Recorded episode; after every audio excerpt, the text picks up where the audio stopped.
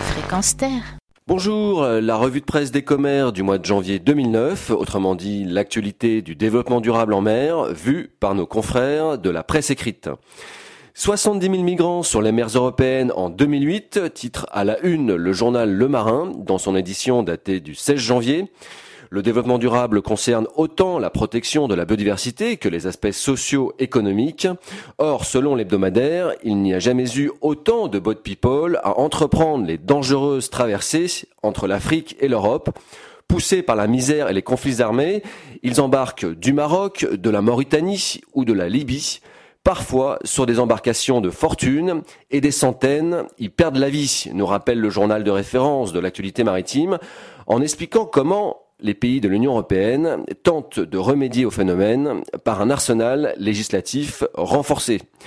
Le marin annonce aussi cette semaine que la Marine nationale a démarré le nettoyage de la coque de l'ex Clémenceau, car, je cite, certaines espèces de mollusques ayant élu domicile sur l'ancien porte-avions ne sont pas présentes dans les eaux britanniques et donc pas très désirées outre-Manche. Le navire amianté, on le sait, devra bientôt terminer sa vie dans le chantier anglais Able UK pour y être démantelé.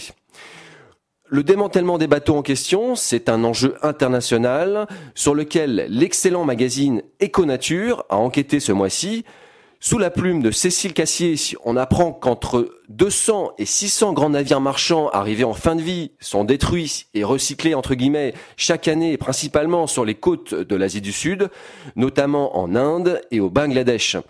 Ce marché de la récup est certes bénéfique à l'économie de ces pays en voie de développement, écrit la journaliste.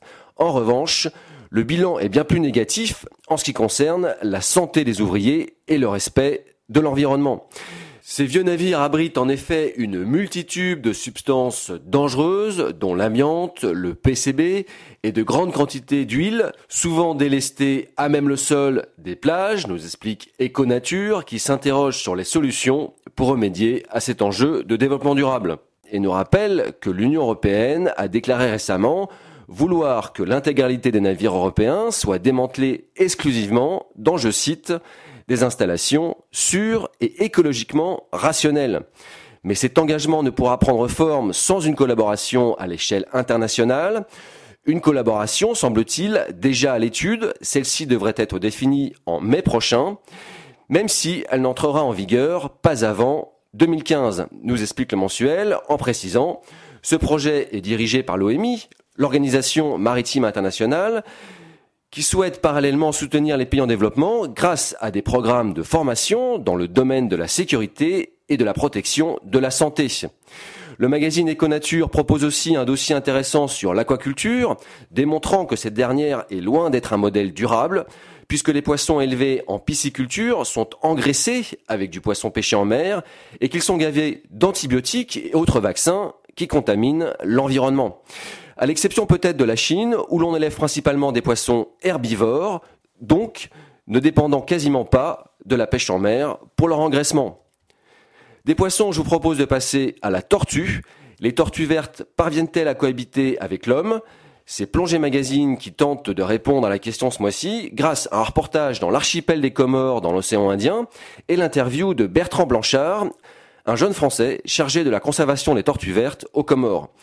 Biodiversité encore, c'est dans la rubrique environnement du magazine Bateau du mois de février que vous pourrez découvrir comment et où observer les oiseaux qui nichent sur nos côtes pendant l'hiver. Rendez-vous dans un mois pour une nouvelle revue de presse des commères. D'ici là, retrouvez toutes nos chroniques sur le développement durable sur le site de la radio fréquence Mathieu Dautuil, la chronique Écomère pour Fréquence